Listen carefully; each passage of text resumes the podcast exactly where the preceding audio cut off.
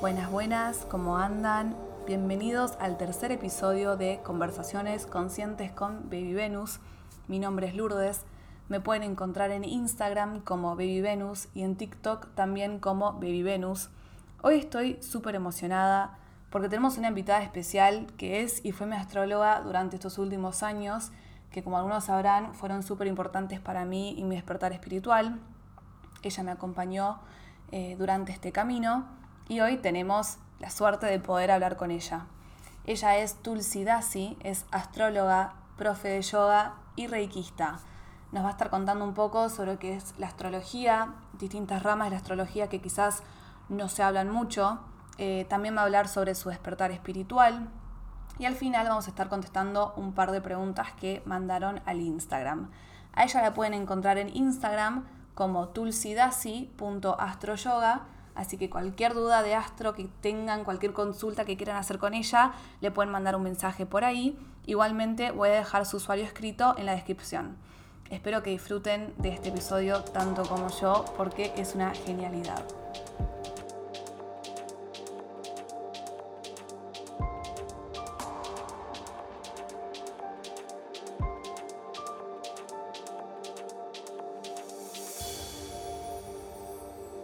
Buenas, buenas, ¿cómo andan? Estoy acá con Tulsi Dasi, mi astróloga desde hace cuánto ya. Creería que tres años por lo menos. Tres años. Eh, ¿Tres o cuatro? Creo que tres. Y desde que te conocí fue una transformación en mi vida tremenda, ¿no? A partir de que me hice la carta natal. ¿Está bien? ¿La carta natal o carta astral? Son sinónimos. Ok. Em, bueno, estamos acá para, hablar un poco de, lo que hace ella y de, de lo que es ¿no? Ser consciente en el siglo XXI, básicamente. Tal cual. Sí, bueno, antes que nada, gracias por tu tiempo y por generar este espacio para que pueda contar un poco qué es lo que estoy haciendo.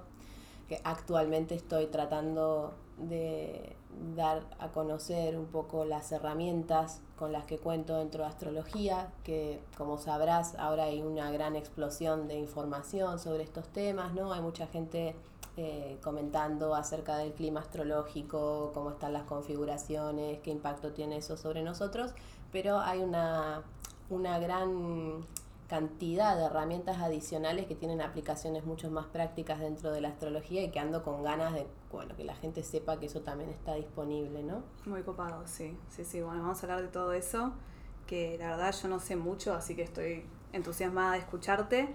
Pero antes de empezar, ¿por qué nos contás un poco cómo empezó todo este camino en lo que sería espiritual, no? Sí, eh, mi proceso fue muy arduo. Siempre cuento que para mí la vida no tenía ningún sentido y mm, vivía con un gran sufrimiento encima siempre. Mm. Mucho dolor emocional en diferentes formas, cuadros de ansiedad, matices de depresión.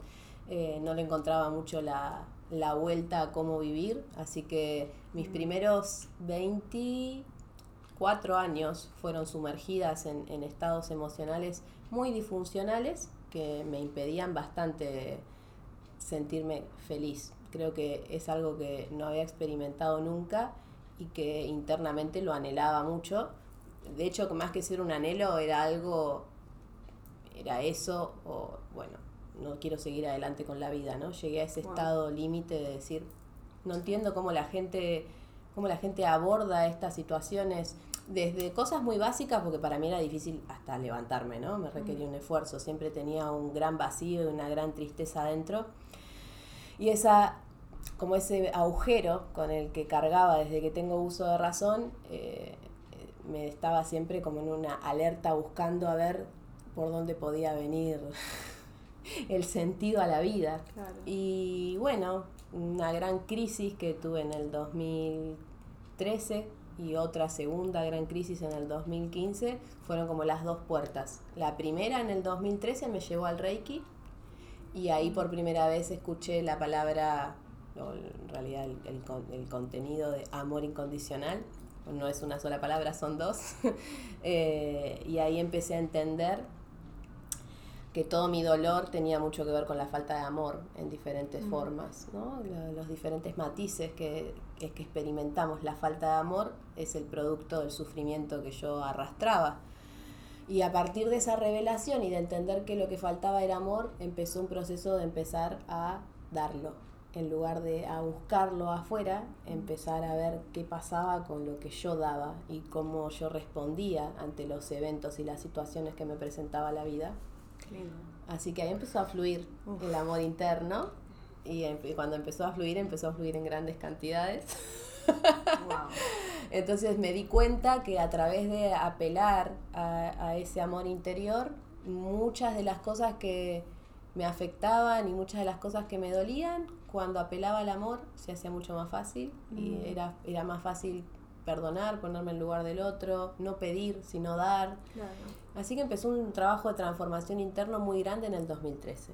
Y después de ahí, a los dos años siguientes, una gran crisis que fue como, bueno, esta vida no es para vos. Este tipo de vida que yo estaba siguiendo en ese momento, podríamos decir una vida normal, trabajando en mm. oficina, con los hábitos normales, mm. que pretendía seguirlos, porque hasta ese momento estaba muy arraigada a la vida que quería tener. Eh, ahí fue como, bueno, perderlo todo sin trabajo, sin amor, eh, financieramente destrozada, con, en el aire, quedé, quedé por dos meses en el aire, no teniendo trabajo, no teniendo cómo, cómo pagar el alquiler al mes siguiente. Y en ese momento como que la, el, el, camino espiritual se presentó así de forma más directa ¿no? y más clara, entendiendo que que mi función en esta vida tenía que ver con otra cosa y no con estar siguiendo una vida normal, parámetros de vida normales. Ahí es donde aparece mi maestro, que soy devota de Paramahansa Vishwananda, que es un maestro espiritual iluminado. Él aparece justo en ese momento en donde yo estaba en el aire. Entonces fue como encontrar eh, el por qué se había destruido todo eso, porque él tenía que entrar, ¿no? Y, y mostrarme por dónde caminar. Y a partir de ahí es que el yoga pasó a ser como una base para mí de filosofía de vida y que después a través de lo que fui aprendiendo lo empecé a compartir y es que hoy, hoy estoy con mis múltiples roles, digamos, como astróloga, que ahora ya te contaré, pero la astrología es mucho anterior que todo lo que pasó en el 2015. Siempre estuvo la astrología como si fuese un telón de fondo en mi vida, de mis diferentes estudios autodidactas que fui haciendo y después, eh, a partir de ahí que llega mi maestro, bueno, todo lo que iba aprendiendo estaba en una posición en que lo tenía que ofrecer. Entonces mm, empezó a, construirse ese rol de profesora de yoga, de terapeuta holística. Y así llegamos hasta hoy. Tremendo, tremendo. Y eso que mencionaste va a resonar un montón conmigo, lo de que es como que se te tiene que destruir y venir todo abajo. Tiene que, tiene que pasar eso como para que eh, te encuentre, por decir, ¿no? La vida que, tenés que despertar. Claro. Sí, sí, es cierto que es una forma muy habitual en que mm. se da el despertar, que es a través de la destrucción de la estructura del mundo que creíamos, eso se viene abajo y ahí te das cuenta que te estabas perdiendo un montón de cosas de vos mismo o un campo de posibilidades que nunca te hubieses animado a explorar y a través de la destrucción eso puede entrar. Pero también es cierto esa es, como nuestra vivencia, ¿no? A través del sufrimiento profundo encuentro la luz, porque me doy cuenta que todo eso es, falso. Claro. Pero también hay personas que no atraviesan así el despertar, ¿eh? Y que es más natural. Hay muchos casos, y eso lo aprendí en consulta. O sea, lo aprendí que, trabajando con personas que no todos llegan a los golpes al camino espiritual. Puede ser, puede, puede ser inducido. ¿En qué, en, qué, ¿En qué sentido inducido? Eh, porque viste que ahora está como más de moda, ¿no? Despertar y ser consciente, lo podés inducir vos a través de la lectura y prácticas y cosas sí, así. Total, tipo a través del yoga, ponele. Sí, sí. Sí, de hecho justamente cuando alguien por ahí se siente un poco mal, está con ansiedad, con un cuadro de estrés y se ve a tomar una clase de yoga porque me lo recomendaron. no tiene que ser tan catastrófico. Exacto. Ok, yo no, sabía eso. no, no. Es una forma muy habitual que lleguemos a través de profundas crisis. El dolor es un como si fuese un motor que te impulsa a buscar soluciones o respuestas o por lo menos tener eh, claro qué, qué hacer con eso, ¿no? Pero hay mucha gente que llega simplemente porque dice, ay, esto necesito algo más, ¿no? A ver qué puede haber y ahí buscan y buscan y encuentran y he acompañado a mucha gente que está en esa como en esa, en esa modalidad y todo esto tiene mucho que ver con el pasado kármico de cada uno, los aprendizajes pendientes, ¿no? Qué lindo. Sí. A mí sí. me reacompañaste por lo menos durante mi proceso. La verdad que una genia. Bueno, fue hermoso ver tu cambio, la verdad que es abismal, además de la que llegó ese día a quien te has convertido y todo lo que, lo que veo que, que ofreces a los demás, es hermoso ver cómo se expande, cómo de, oh, alguien lo ve y de repente decís, che, esto me hizo bien y poder, poder hacerlo crecer, es lo que hace que la vida empiece a ser también más como un intercambio más fluido, ¿no? Entre lo que recibimos, darlo y, y dejar que el proceso continúe. Sí, totalmente. Bueno. Y la astrología, ¿cómo, cómo que jugaba parte hace La antes del 2013? astrología, sí, la astrología está en mi vida desde que tengo 16 años. Hoy tengo 31, Wow. así que sí, ya 15 años de, de- de estar en un aprendizaje continuo a través del lenguaje simbólico que es la astrología. En sí, empecé a, de forma autodidacta, va, siempre, empecé y terminé, porque, porque todo lo que he aprendido fue estudiando, buscando información, pero se me, se me dio muy natural eh, la incorporación y la asimilación de ese Sí. conocimiento.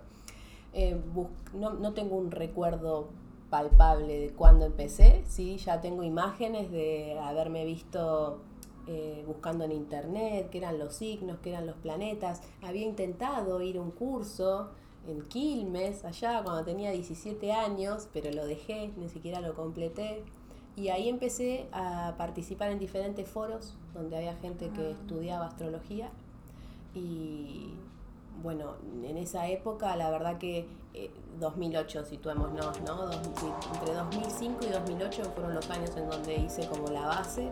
Eh, en ese foro estábamos, digamos, recién abriéndonos a lo que era el campo de internet y demás, y había gente que, que compartía su conocimiento.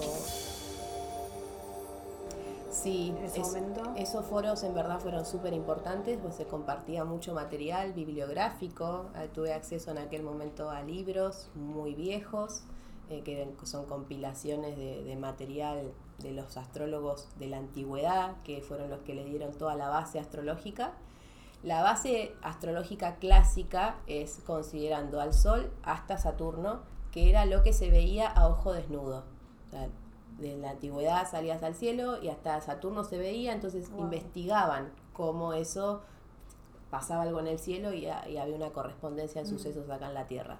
Y la verdad que en mis primeros cuatro años estudiando astrología hasta 2008, 2009, hice mucho hincapié en eso porque me parecía muy valioso eh, el hecho de que toda esa información y esa recopilación había sido experimentada. Claro. En la antigüedad, si vos estabas guiando astrológicamente a un rey y fallabas en el pronóstico, te mataban. O dependiendo de la- una buena lectura de cómo estaban las condiciones energéticas, es que de eso dependía la cosecha, tanto la siembra como Claro. la cosecha. Entonces había una importancia mucho mayor que nosotros ahora accedemos al conocimiento astrológico como un matiz más psicológico, ver, tratar de entenderme, de saber cómo está la energía, usarla, etcétera, que es una es una, una rama muy valiosa, pero los antiguos estaban comprometidos con toda su vida en lo que estaban Claro. haciendo. Entonces, esa base primaria me, me- me- me parecía que era la, la más importante. Y después, a medida que fui viendo la influencia transpersonal, que los transpersonales son Urano, Neptuno y Plutón, y los asteroides que se han ido incorporando después, empecé a abrirme y a expandir ese conocimiento, a entender el simbolismo profundo de, de esos tres planetas. Y bueno, en el camino de que todo eso fue sucediendo, eh, fui aprendiendo diferentes ramas astrológicas, como por ejemplo lo que es la, la astrología electiva, que es buscar momentos en el cielo en que el cielo indique aquello que quiero manifestar, Uh, ¿cómo funciona eso?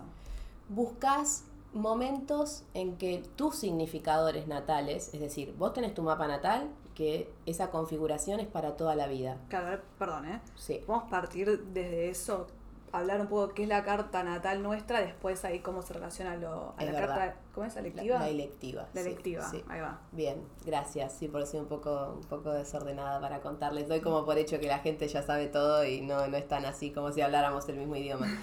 Pero bueno, sí es cierto. La base de todo en astrología, cuando nos vamos a dedicar a, a buscar o usar esas herramientas, siempre es en base a la carta natal de uno. O sea, la carta natal es como la madre de todo lo que vos quieras hacer después astrológicamente. Nada es independiente de eso. Y lo que nos muestra una carta natal son las posiciones de los planetas en el momento en que la persona nace. En ese momento se calcula dónde están los planetas pasando por qué grado matemático exacto del cielo y eso queda ahí graficado en un dibujito, que es lo que cualquiera accediendo a una página como astro.com puede tener y, ver sus posiciones. Tenemos que situarnos en tiempo y espacio, que un gráfico de carta natal es un círculo, ¿no? Ese círculo representa el cielo, la Tierra está en el medio, alrededor está la Tierra, y el cielo, perdón, y esa banda celeste que recubre está dividida en 12 partes. Esa división simbólica del cielo son los signos. Ok. Entonces, cuando uno dice, tiene la luna en Aries, tiene Mercurio en Tauro, lo que está diciendo es que ese planeta está posicionado físicamente sobre la porción del cielo que se llama Aries o sobre la porción del cielo que se llama Tauro. Perfecto. La mayoría de las personas lo que saben es dónde tienen el sol, Sí. por un hecho muy simple, que es que la traslación del sol alrededor de toda esa banda dura un año. Entonces el sol está un mes en un Claro. signo, un mes en el otro, un mes en el otro, llega al grado 29 de un signo y traspasa el siguiente y traspasa el siguiente. Entonces el, el movimiento hacia adelante de los planetas es lo que va haciendo que vayan transitando por esa banda. Entonces cuando uno se calcula su carta natal, accede a saber a dónde estaban los planetas exactamente cuando yo nací. Perfecto. Una vez que tenemos eso, hay un punto muy sensible que todos acá, los que nos estén escuchando, seguro que lo habrán escuchado, que es el famoso ascendente. Sí. El ascendente no es un planeta, sino que es dónde está el horizonte en un determinado momento. Es decir, que la posición del ascendente está determinada por la Tierra, no por el cielo.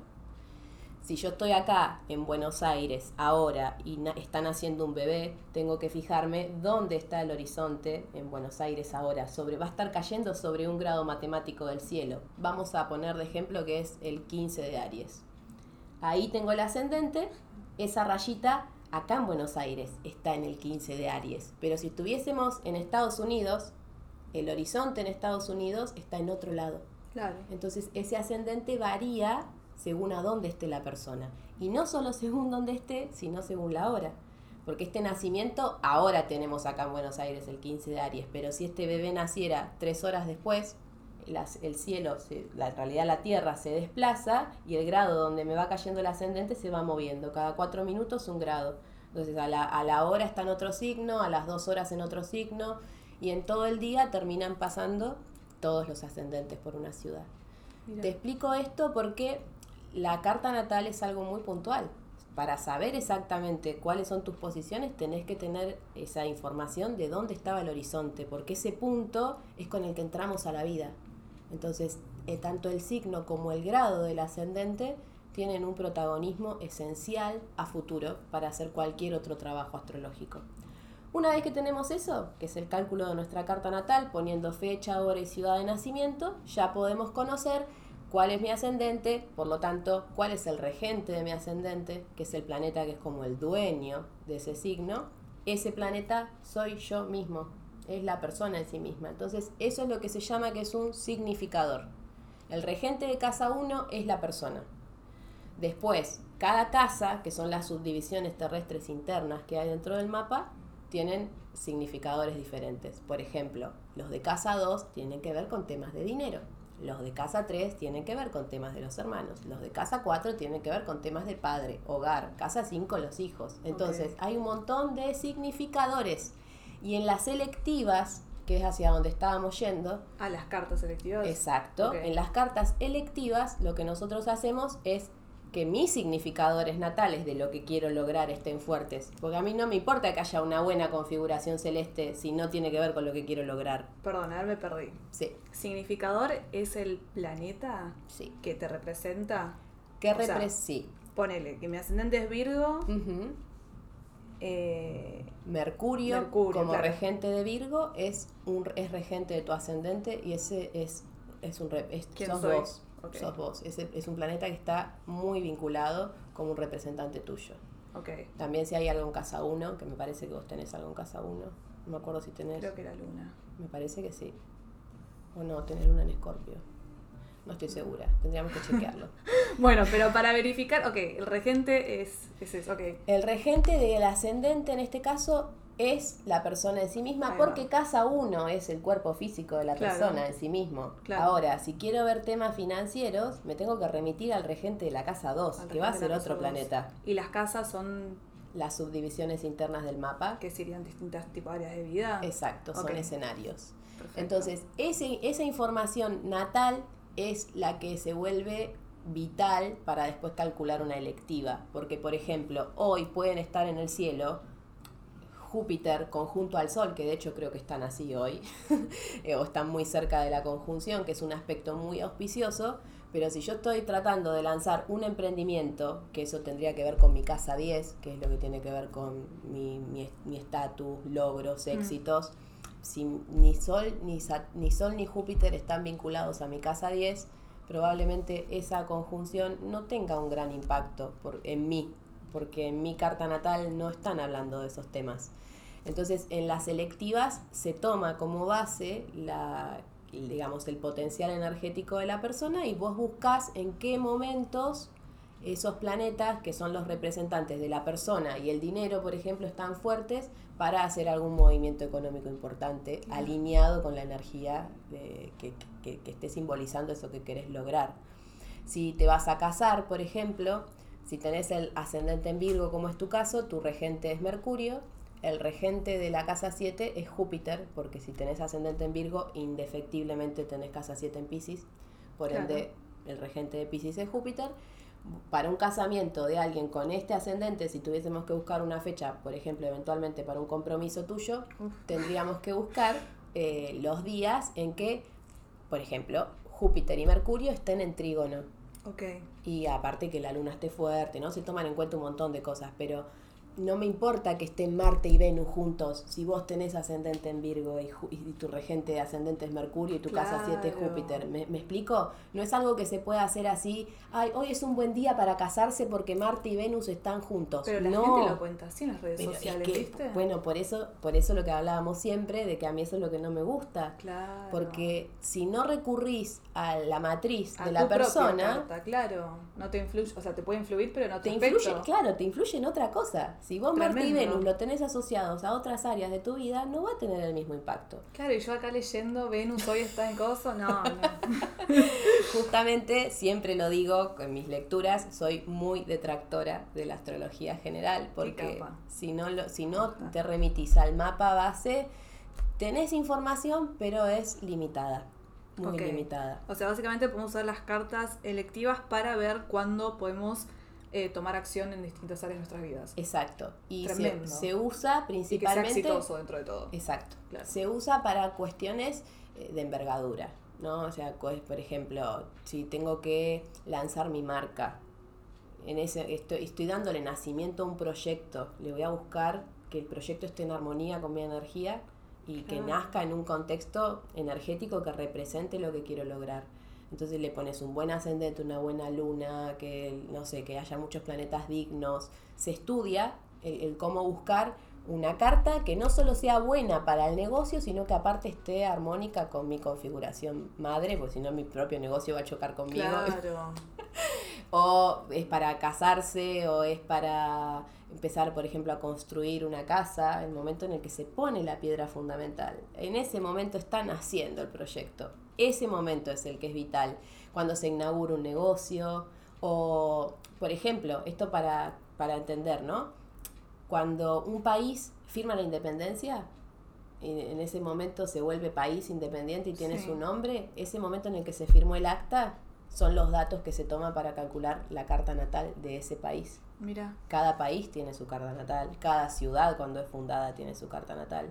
Y si uno usa al revés el conocimiento, o sea, nosotros calculamos la carta natal de Argentina porque se firmó el acta en ese momento. Con la astrología electiva haríamos al revés. buscamos, a ver, ¿cuándo sería un buen momento para que el país nazca? ¿Qué quiero reforzar? Entonces busco qué día y ese día firmamos, no al azar. El destino va a estar sellado por su carta natal, porque es así, las tendencias van a estar ahí reflejadas. De hecho, en esto que te estoy mencionando de los países es muy evidente como cada país tiene rasgos muy distintivos. Y si te vas a Alemania son muy fríos y muy rígidos y muy estructurados. Y si te vas a Italia es todo un desconche. esas, como esas cuestiones más bien culturales eh, se ven súper claras a través de la influencia astrológica con la que nace cada país. Tremendo. Y acá lo que haríamos es usar ese conocimiento previamente. Entonces tenés que dar un paso importante, buscale una buena carta natal a lo que vayas a hacer, porque es, es la forma de, tenemos la información, usémosla. Y después el cómo la usamos, ¿no? Genial, me parece una genialidad. Es muy bueno, sí, sí, sí, sí. Me encanta. Y esa es solo una de las aplicaciones que nos provee la astrología. Hay varias otras cosas que podemos usar para incorporar esas, esa energía de forma activa. Que no sea un solo, ah, bueno, entonces hoy sí, hoy no, no. Hay, hay, mucho más. A ver, otra sí que sea copada. Otra que es muy copada es eh, la gemoastrología, que ahora, bueno, en realidad siempre, ¿no? Pero es sabido que las piedras tienen, tienen como cierto poder, si se quiere. Las, las, piedras siempre han sido especiales y han sido utilizadas por diferentes culturas, tradiciones, épocas, eras, las brujas. Toda bruja que se precie de serlo tiene su piedrita. sí, sí, sí, sí. Y esto eh, tiene todo un trasfondo de por qué, por qué es así, ¿no? Y si uno mira en el, en el reino material, en, la naturaleza, las piedras tienen una particularidad que es que son brillantes. Y son brillantes porque reflejan luz. Entonces, dentro de lo que es la evolución de la Tierra como elemento, las piedras son lo más, como lo, más sutil, lo que llegó como un plano de desarrollo de ser carbón o de ser algo muy denso purificarse, purificarse, purificarse hasta ser el mayor potencial que es la, piedra, que refleja colores. Es, como la evolución del reino mineral en su máxima expresión. Entonces ya de por sí tiene, eh, por, por, por, ese proceso que sufre la, la, evolución de las gemas, está en analogía con el proceso que hacemos nosotros, de ser seres condicionados por la mente, hasta limpiar todo eso, limpiar todo eso, limpiar todo eso y poder brillar como un diamante a través del pulido que hace la vida con las diferentes experiencias que nos manda y que nos va permitiendo expandir conciencia, ¿no? Y que ese potencial pueda brillar. De por sí las piedras, por todo esto que representan, simbólicamente siempre se las ha usado como talismanes, como protectoras. De hecho, es, es, algo normal, pero nadie lo, le presta mucha atención. Pero, por ejemplo, el Papa tiene un super anillo con una piedra amatista, o sea... eh, eso no había notado nunca. Sí, sí, son son como si fuese tradiciones que se mantienen porque energéticamente es importante. Y mm, dentro de la astrología, que acá es donde se liga con, el tema piedras y astros, los antiguos hicieron una compilación en donde descubrieron qué relación hay entre las gemas y las estrellas. Porque si uno mira al cielo, lo más brillante que tenemos en el cielo son las estrellas, no los planetas, sino las estrellas, que es esa lucecita que vemos ahí en el cielo y que está siempre en el mismo lugar. Las, esas se llaman estrellas fijas, que en realidad se llaman así, pero no son 100% fijas, ah, me gusta ser clara. se desplazan un grado cada 72 años, o sea que es súper lento su movimiento en el cielo, pero se mueven. Se mueven. Se mueven. Ellas están ahí como lamparitas tintineantes en el cielo y son lo más brilloso en el cielo, ¿no? así como el Sol, que es una estrella que como tenemos la cerca la vemos enorme, pero en la Tierra lo más brillante son las piedras, las gemas, los diamantes, es lo que emite luz por sí, mismo. Entonces eso es una analogía. Hay una analogía entre nuestras gemas, que son lo más brillante en la Tierra, y las estrellas, que son lo más brillante en el cielo. Como están analógicamente relacionadas, según su color, y sus características, se armó toda una especie de base en donde eh, sabemos qué piedra está conectada con qué estrella. Entonces, cada una de esas estrellitas que nosotros vemos ahí tiene como si fuese una, una conexión con alguna piedra en particular. Estas estrellas están localizadas en grados matemáticos específicos del zodíaco. O sea, por ejemplo, tenemos a, em, em, a la estrella Antares, está ubicada en un grado específico del cielo. Entonces, si yo sé que Antares está ahí y tengo esta piedra que está conectada con Antares, esta llama la energía de Antares, yo puedo usar esta piedra para generar una activación sobre mi carta natal. Siempre y cuando el grado matemático donde esté Antares tiene que favorecer algo de mi carta natal. No uso la piedra porque sí, siempre me remito a la, carta natal. Y en base a tu carta natal puedes saber qué piedras te pertenecen a vos. Exacto. Claro, y a todos nos tocan distintas, supongo, sí, Sí, es muy personal. Es, de hecho, esto porque esto no lo expliqué, me fui para el lado de las estrellas, pero lo que se busca en, en gemoastrología es ver, primero, dentro del contexto de tu carta natal, cuáles son debilidades. Hay muchas formas en que los planetas se nos debilitan. Se nos debilitan porque está en un signo que no lo favorece, como es en el caso, por ejemplo, si tengo Marte, que es el dios de la guerra, un luchador, mm. un guerrero, lo tengo en cáncer, que es el planeta de la familia, el hogar, la ternura, y a ese Marte se le va a complicar un poquito expresar su, su asertividad, su impulso, su liderazgo. Eso en la astrología clásica era considerado una debilidad esencial que se llama caída, y es que está, simplemente está en un signo que no te ayuda a expresar la naturaleza de lo que vos sos. Claro. Entonces eso es considerado, digo considerado porque como soy eh, astróloga más bien transpersonal y evolutiva, considero que no hay nada con lo que, nos pueda hacer mal, no es que digo, ay, qué mala suerte que tenés ese Marte, no, simplemente vas a tener que trabajar un poquito más para atravesar tus miedos, para conectar con el valor interno, eh, pero se llama debilidad en astrología clásica para que lo entendamos. Entonces, si yo tengo esa posición, por ejemplo, puedo buscar alguna estrella que esté haciéndole un trígono, por ejemplo, a mi Marte. Que un trígono es un aspecto positivo. Exacto, un aspecto armónico hacia mi Marte para como generar una revitalización. Entonces, al usar la piedra, de repente, esa estrella que si no uso la piedra, para mí solo está en el cielo. A través de usar la piedra, hago que esa, atraigo la energía de la estrella, la activo. Entonces, desde ese grado matemático, mi Marte natal empieza a recibir influencia de esa estrella y empiezo a fortalecer la debilidad de Marte. Todo esto te lo trato de poner en un lenguaje que más o menos entienda, pero, es, un poco complicado porque tenés que considerar la naturaleza de la estrella, la naturaleza de la piedra, qué querés resolver de la natal. Eso te iba a preguntar, ¿cómo sé con qué estrella trabajar?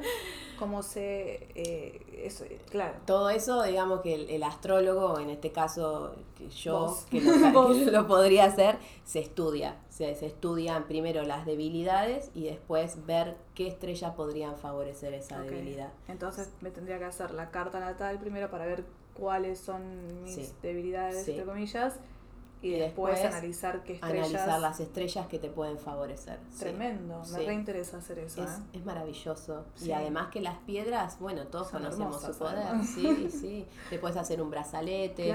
Lo único importante con respecto a las gemas es que las tengamos cerca del cuerpo. tienen que atraer la luz hacia vos. Y, y, fíjense que cada, cada piedra es de un color en particular porque atrae rayos específicos de luz. O sea, la, la luz, que toda junta es blanca, se descompone en los rayos de los siete colores, ¿no? si vos ves una piedra que es violeta o ves una piedra que es verde, esa piedra está atrayendo y como si fuese eh, absorbiendo luz de un determinado rayo. No absorbe todos, absorbe los que refleja nada más. Entonces la piedra es como una antena. Vamos a estar todo el tiempo con una antena que está captando energía. Recibiendo una energía específica. Exacto. Y, no solo la capta, sino que la conserva y aparte la emite. Es como, un radio, como una radio. Es como sintonizar con una radio. Tengo esto, estoy sintonizando con ciertos rayos. Simplemente los usás de forma consciente. Y no solo se puede usar para estas debilidades natales, sino que también se puede usar para eh, activar ciertas progresiones o direcciones o ser un detonador de algún tránsito importante, que son cosas un poco más complejas que se usan en pronóstico pero que ayudan a, por ejemplo, ante una mala dirección, ponerme una piedra puede aminorar un poco el, impacto o el proceso de, de, una, no sé, por ejemplo, si voy a recibir una cuadratura, que es un, un aspecto tenso de Saturno al Sol, normalmente esa cuadratura es debilitante de la salud. Mm. Es, es, parte de lo que simboliza Saturno, restricción, obstáculo, dificultad, penuria. Esa es una tensión de una mala etapa, podríamos decirse, que se viene en mm. unas situaciones en donde hay que achicar. Bueno, me pongo una piedra que eh, le haga un aspecto armónico a ese Saturno para que su influencia no sea tan intensa y, poder disminuir un poco el efecto. Qué lindo. Sí, es maravilloso. Y considero que estaría buenísimo que la gente pueda acceder a, esas herramientas y, le dé un uso un poco más profundo a la astrología. Sí. Sí. Además que es súper personalizado y... 100%. Y tiene un efecto súper positivo en tu vida. Sí, sí. Y aparte que de por sí las piedras tienen sus propias cualidades, ¿no? Más allá de esta conexión con la estrella.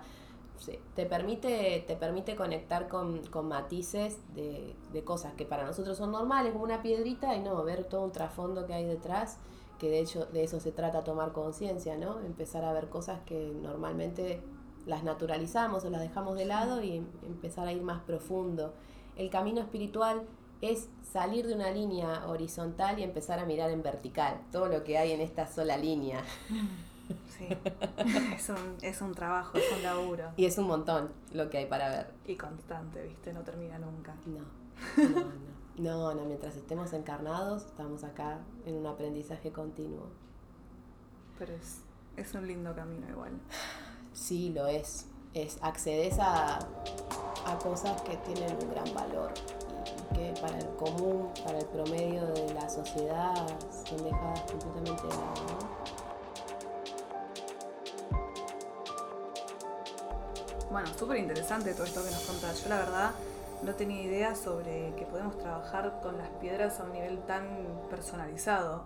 Yo siempre escuchaba ponerle cuarzo rosa para trabajar el amor propio, cosa que sí es posta, pero creo que si analizamos mi carta con las estrellas puedo ver qué, qué piedra realmente me va a servir a nivel, entre comillas, amor propio, debe ser mucho más profundo, ¿no? Sí, sí, tal cual, podés acceder a un conocimiento más puntual y, y trabajar cosas bien específicas que sin dudas el cuarzo rosa por su color está relacionado con temas de amor, amor propio, sanar el chakra corazón, pero si buscas específicamente tu posición natal que habla con la autovaloración, que muchas veces tiene que ver con la casa 2 y con Venus, la posición exacta de mi Venus, puedo buscar una piedra que tenga un impacto directo sobre mi Venus. Perfecto. Mm, es hermoso, sí, sí que lo es. Eh, y bueno, para ir cerrando, tengo un par de preguntas, si, si estás dispuesta a contestar, de los seguidores que, tenía, estaban súper curiosos. Em, elegí un par para contestar ahora y después seguramente contestemos un par más en otro episodio, ¿no? Dale, estaría súper lindo. Sí, lo, Que, lo que salga, lo que fluya. Sí, vamos a ver también si hay surgen preguntas, ¿no? Después cuando nos escuchen, si hay gente que quiera hacer el vivo. Seguro, seguro, seguro. La primera pregunta que yo tengo, que bueno, la saqué de, de Instagram, es ¿Se puede saber tu propósito de vida con la carta natal astral? Sí, sí, sí, se puede, sí. sí el, mapa te muestra el patrón energético que te da como tu personaje, ¿no? A, través de integrar toda la energía que viniste a manifestar, nos vamos encontrando cada vez más en, contacto con ese personaje que es como nuestro lugar en la vida, ¿no? Cada uno tiene el suyo. Pero ah, bueno, justamente al conocer esa información es que vos podés ir dando pasos conscientes a desarrollar quién sos verdaderamente. Y eso para mucha gente puede ser un proceso bastante arduo porque vivimos en una sociedad, una cultura que tiende a sistematizar y a que todo el mundo haga lo mismo de la misma manera y que se persigan como las mismas metas comerciales de éxito en el dinero, la pareja o la familia perfecta. Y muchas veces eso no tiene nada que ver con lo que vinimos a desarrollar nosotros a nivel de talentos, a nivel de dones, de, cosas que tenemos para ofrecer. Entonces la astrología te ayuda a tener una orientación de decir, mira, esto es el instrumento con el que vos naciste y si te vas alineando y lo vas incorporando, eso va a ir llenando muchos vacíos o muchos lugares de que a veces tenemos insatisfacción o estar en un trabajo que en realidad no me llena o sí, estoy con alguien pero porque tengo miedo a estar solo, ¿no? Que es muy habitual esto en, en, el día a día, de que mucha gente esté en una vida que no es la que de verdad elegiría.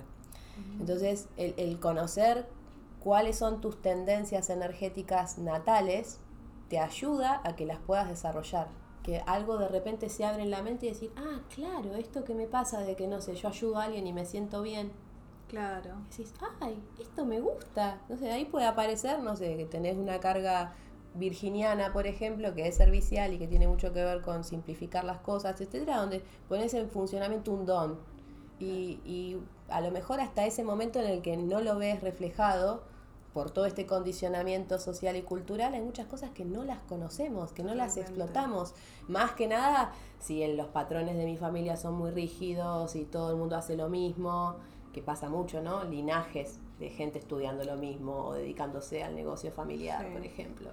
Entonces, bueno, ahí la astrología puede ser un gran medio para descubrir cuáles son las cualidades que vinimos a aportar al mundo y poder identificarnos más con ese lugar. Que eso es muy importante porque el querer ser otra persona o el querer ser algo que no soy es una causa de insatisfacción directa, de infelicidad. Entonces está bueno verlo y decir, ah, mira, esto que me pasa lo tengo guardado, el no querer hacerme cargo de mi intuición, por ejemplo, mm. o el, la creencia de que no puedo vivir de lo que me gusta. Mm. Esas cosas a través de la astrología las, las podés como achicar las distancias y decir, bueno, ah, no, nací con esto, esto es como poder validar lo que somos, ¿no? Y por otro lado, que la energía tiene niveles de vibración. Y si yo no soy consciente de lo que hago, ni el impacto que genero con lo que hago, puede que me mueva en una vibración muy baja y que no lo sepa y que genere mucho daño tanto para mí como para los demás, aún usando mi propia energía, pero de forma negativa. Entonces, a través de la astrología podemos como empezar a reconocer el potencial que tenemos y generar un proceso de hacer evolucionar esa energía. Al hacerme consciente, puedo empezar a sintonizarme con acciones más sanas, más puras, más elevadas. Es usar la misma energía pero con otro fin. Claro. Entonces voy empezando a cambiar la frecuencia vibratoria en la que me muevo. Para ponerlo en un ejemplo simple, la energía ariana y un poco escorpiana también, que son dos signos que están regidos por Marte. Esa energía que es belicosa y que es directa y que es brusca y que es ya, ¿no? Como todo muy drástico. Bueno, eso cumple una función. En alguien sin conciencia, un gran caudal de esa energía puede terminar formando una personalidad tan egoísta y tan agresiva y, y, violenta que puedo terminar convirtiéndome en un ladrón. Claro. Porque quiero las cosas y las quiero ya y no me importa por lo que tenga que hacer y aparte tengo la fuerza para hacerlo, voy y tomo hasta lo que no me corresponde. Mira. ¿no?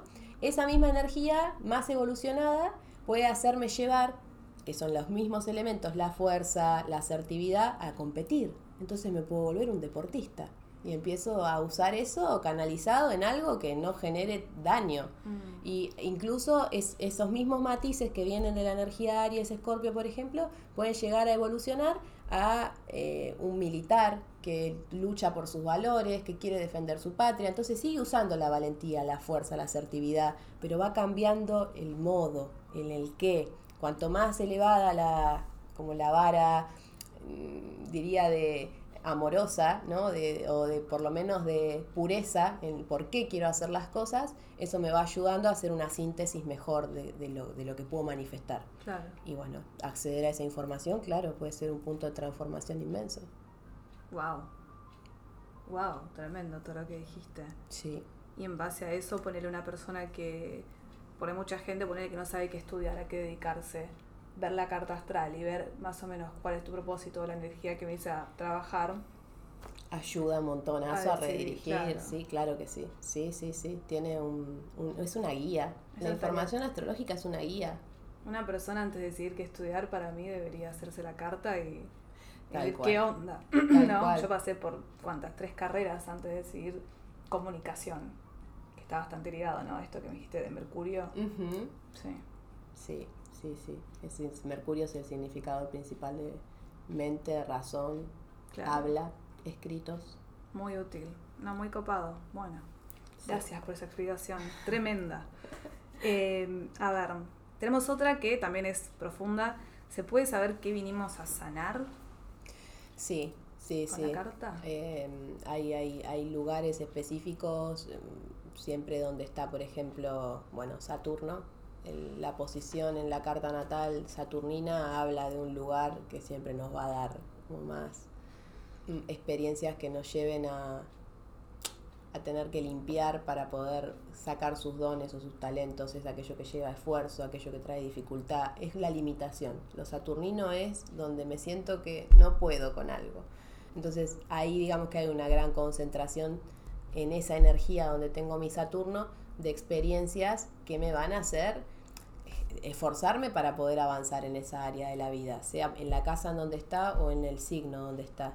Y después el otro gran significador de cuestiones mm, de heridas emocionales es Quirón, Mm, que es un asteroide que está íntimamente conectado con la manera en que nos sentimos rechazados o abandonados en la niñez.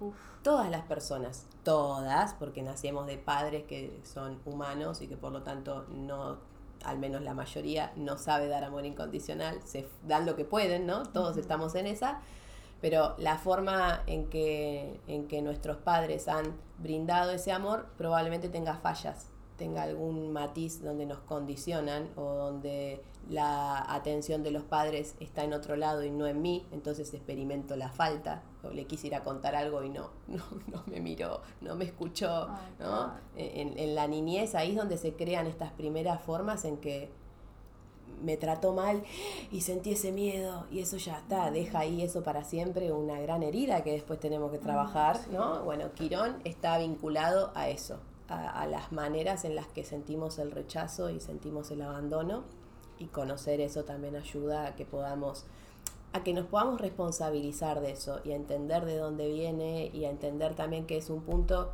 con el que probablemente tengamos mucho que trabajar para poder trascender esa forma de percibir el dolor. claro. Quirón es un lugar donde hay dolor emocional. Entonces tengo que poder o sea, hacerme consciente de eso con la finalidad de fortalecer tanto mi forma más pura de dar amor, de recibir amor, en el que eso empiece a, a influir menos que es lo que hacemos cuando evolucionamos, ¿no? Eso también lo quiero dejar en claro que todo lo que vemos en una carta natal es eh, material que podemos utilizar para crecer. Lo bueno, lo malo, lo más o menos, todo. O sea, Quirón tiene una- un significado de cosas que no nos gustan, pero que a todos nos pasan. O sea, que que no nos gusten no te exime de que lo tengas que vivir, pero con diferentes herramientas y haciéndolo consciente, uno va pudiendo eh, crecer a través de eso. Eh, que, que ese dolor no, no solo no te, no te detenga, sino que Mm. te permita desarrollarte aún más como Claro. persona. Y, y es la forma correcta de usar las herramientas. Hermoso, mira. Sí, sí, así que Claro. se re puede usar para sanar. Podemos conocer un montón de cosas que, que nos afectan y cómo nos afectan, que también tiene que ver un poco con los análisis, con los temperamentos, ¿no? Sí. Por ejemplo, si vos ves una carta natal en donde hay muchos planetas que operan desde agua, ahí ya podés saber que esa persona va a ser mucho más susceptible. El agua es muy sensible.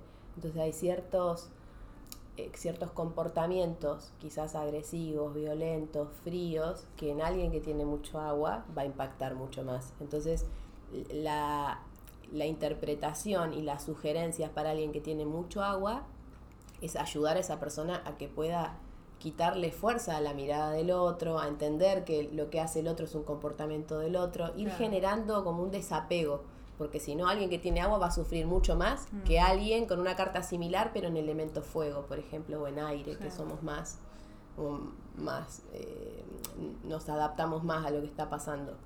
Hacemos como, uy, entonces, bueno, desde ciertas posiciones que hablan específicamente de procesos dolorosos que vamos a atravesar, podemos tener cierta información y después ya tiene que ver con el temperamento general de la persona y cómo ayudar a que esa persona se fortalezca para no ser tan permeable a, a lo que hagan los demás, en este caso, en el ejemplo que estaba tratando de dar. Bien, muy hermoso eso de lo Mm. del agua. Me siento identificada un poco. un poquito. Sí, quienes tienen mucha agua eh, sienten todo mucho más. Entonces una mala cara en alguien que tiene agua es como miedo. Sí, sí, sí, sí, sí. Y, y bueno, eso eh, obviamente que estaría bueno que la gente no nos ponga mala cara, pero es algo que no vamos a poder evitar. Controlar, Entonces, quienes tengan agua tienen que hacer un, un proceso más profundo en identificar a qué cosas les van a permitir que los afecten y que no, Claro. porque si no es imposible. Alguien con mucha agua no podría ayudar a otro, si no, porque si todo lo que te está pasando me va a afectar y limita un montón. Sí. Entonces hay ciertas cosas que hay que Mm. trabajarlas para que no sean una limitación. Está bueno. Es como ver, bueno, esto soy yo y a partir de esto, ¿cómo puedo hacer para llevar la vida de la mejor manera? ¿no? Exacto, exacto. Está bueno. No vas a dejar de ser permeable ni vas a dejar de ser sensible, pero lo vas a poder manejar diferente. Llevar un- de, una, de una es- manera que no te mate. Exacto, eso es un clic de conciencia. Cuando haces eso, lo haces consciente, ya no te puede afectar de la misma manera. Qué lindo. Ujú. Sí, gracias. Yo agradezco porque tipo, cada vez que, que te escucho hablar es como que voy incorporando una energía súper linda. No Mm. sé, siempre me pasó igual. Creo que eso también me ayudó bastante estos años. Sí, sí, tiene que ver con, con el amor. Sí, ¿no? Sí, De sí, un lugar de, de amor incondicional, lo siento. total. Y toda la gente que está escuchando ahora también seguro. Ay, ojalá le llegue. Sí, sí, sí, olvídate que La sí. fuente es mi maestro, de quien yo recibo todo eso y, y lo puedo compartir. Hermoso. Sí. Bueno, y finalmente eh, habían un par de preguntas ahí sobre la sinastría, Ajá. que también entiendo que es otra forma de carta, ¿puede ser? La sinastría en realidad es la superposición de dos cartas. Por ejemplo, vos tenés tu carta natal con tus posiciones, yo tengo la mía y al superponerlas vemos qué relación hay entre tus planetas y los míos. Es decir, si por ejemplo, si yo tengo una posición en Virgo donde vos tenés tu ascendente, ver qué planeta es el, cae- el que cae sobre tu ascendente, o si hay un trígono, o si hay alguna tensión. Eh, eso se superponen las cartas para ver qué impacto tiene mis posiciones natales sobre las tuyas y entender qué nos vamos a generar en el contacto también. Porque dependiendo eh, el temperamento energético tuyo, va a tocar ciertas cosas en que por ahí a mí me ayuden a fluir y va a haber otras en que voy a decir, ay, no, por favor, no, no puede ser. Y esto se puede hacer eh, con cualquier relación o no. Sí, sí, sí. Amistad, Se puede- familia, sí. pareja. Totalmente, sí. Eh, podés hacerlo con, con tus jefes, incluso Mm. con compañeros de trabajo, a la hora de elegir una sociedad con alguien. Eh, creo que en la pareja y en, y en temas laborales es donde más puede afectar una sinastría.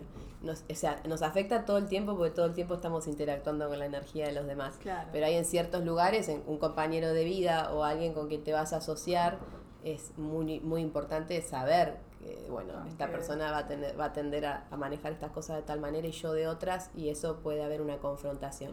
Y a través del estudio astrológico vos ves a dónde están esas aristas o esos matices. Tanto de crecimiento como de esfuerzo. De decir, esto me cuesta con vos, esto no me gusta. Eh, pero el conocimiento siempre ayuda a poder manejar las cosas distintas. Es lo único que cambia, porque el otro va a seguir siendo como es, vos vas a seguir, segui- vas a seguir siendo como sos. Pero al saberlo, es como que el impacto disminuye. Sí. El conocimiento hace que la ira disminuya. Claro, porque nos ponerle hace- luz quizás a lo que estaba en la oscuridad es como que ya es un cambio, ¿no? Exacto. Lo mismo sucede, por ejemplo, si alguien te deja plantado, probablemente te enojes en el momento porque decís no vino y qué le pasa y qué piensa con mi tiempo, pi, pi, pi, pi, todo lo que hacemos siempre, ¿no? Pero si esa persona te avisa, ya no te puedes enojar tanto. O sea, es como decir, no, bueno, está retrasado por algo, bueno, listo, bueno, ya está. Y ni hablar si, si esa, ese aviso llegó mucho antes, ¿no? Como Sí. que el saber hace que haya un cambio en la recepción. Es verdad. Entonces, eso es lo más importante de todo lo que vamos pudiendo eh, capitalizar a través de los diferentes estudios. Estar al tanto. Mira, esta persona va a, tender esta, va a tener esta tendencia. Si vos sos muy estructurado y el otro es demasiado libre, Sí. bueno, ese es un tema que van a tener que trabajar. Después verá cada uno cómo lo puede manejar, de cuál es la mejor manera posible. Pero es toda una forma de terapia el hacer consciente esas Wow. cosas. Wow, wow, wow, tremendo eso. ¿Y la gente te pide muchas sinastrías o no tanto? En realidad yo no lo he, no lo he desarrollado tanto en consulta, lo he hecho algunas veces, lo, Mm. sea, tengo ese conocimiento disponible, pero no... No es muy popular, ¿no? No, Mira. no. No, en realidad como viene pasando con todo lo que estuvimos contando, son cosas que las tengo, pero que por diferentes razones de la dinámica actual de lo que ha sido mi trabajo, que son lecturas de carta natal y revoluciones solares, eso tiene tanto protagonismo que hay un montón de otras cosas que no he llegado ni siquiera a hacerle saber a la gente que está. Por eso andaba en esta búsqueda Claro. de, bueno, a ver, sepan que esto también existe. Bueno, ahora lo saben. Ahora vamos a estar Ahora todos sí. con qué piedra puedo trabajar. Por favor. Y a ver, mostrame un poco cómo viene esta relación. Claro, todo. Pero en Sí. realidad puedes indagar por todos lados. Sí, y a muchos niveles y para A diferentes niveles. cosas. Está muy copado. Sí, Bueno. sí, es un, es un recurso. El universo nos pone a disposición un gran recurso mediante Un la astrología. recurso. Es el lenguaje en que nos habla el universo. Y cuando lo empezás a decodificar, eso es información. Y además es un mapa. Entonces, con un mapa, uno que hace se orienta. Entonces, Claro. es, es, es tener ahí como, bueno, a ver, ¿por dónde voy? Bueno, es precioso. Muy lindo, muy lindo. La verdad, estoy, estoy bastante sorprendida. Compartiste mucha info. Muchas gracias. Gracias a vos. Antes que nada. Y, y bueno, como ya mencioné al principio del episodio, pueden contactar a Tulsi Dasi a través de su Instagram, Sí, ¿o no? sí, por favor. Eh, me encuentran como tulsidasi.astroyoga.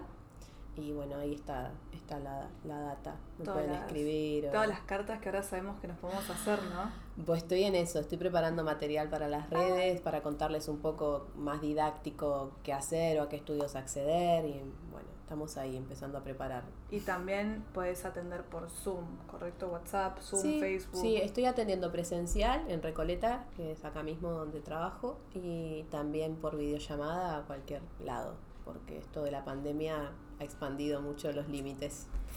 De repente no hay. Sí, No hay eh, límites. No, así que sí, puede, cualquier persona que esté en búsqueda de, de tener algún estudio en particular me puede preguntar. Eh, nos quedan cosas por, por detallar también de otras ramas y usos que sí. tenemos, que son una bomba. No, no, me imagino. O sea, ya con esta charla fue súper enriquecedora y todo lo que nos falta contar. Sí. Va, que nos cuentes vos, yo escucho acá, junto a ellos. Eh, Sí, hay más, hay más, así que ojalá tengamos oportunidad de, de poder compartirlo sí, también. Sí, sí, olvídate. Pero sí, para sí, mí son- se viene un vivo, para mí se viene otro episodio más y con más preguntas también, ¿no? A contestar porque Está bueno. ya estamos quedando sin tiempo, pero, pero bueno, eso, gracias de vuelta. No, gracias a vos y al- todo el que se siente interesado en, en conocer un poco más, que se sienta libre de, de contactarme, que estoy ahí para eso. Bueno, y gracias a todos por escuchar. Estén atentos al vivo, al próximo episodio con más. Manden también sus preguntas si tienen a mi Instagram, a mi mail, que está toda la info acá abajo. Y, y bueno, nos estamos escuchando, hablando, interactuando. Mucho amor y mucha salud para todos.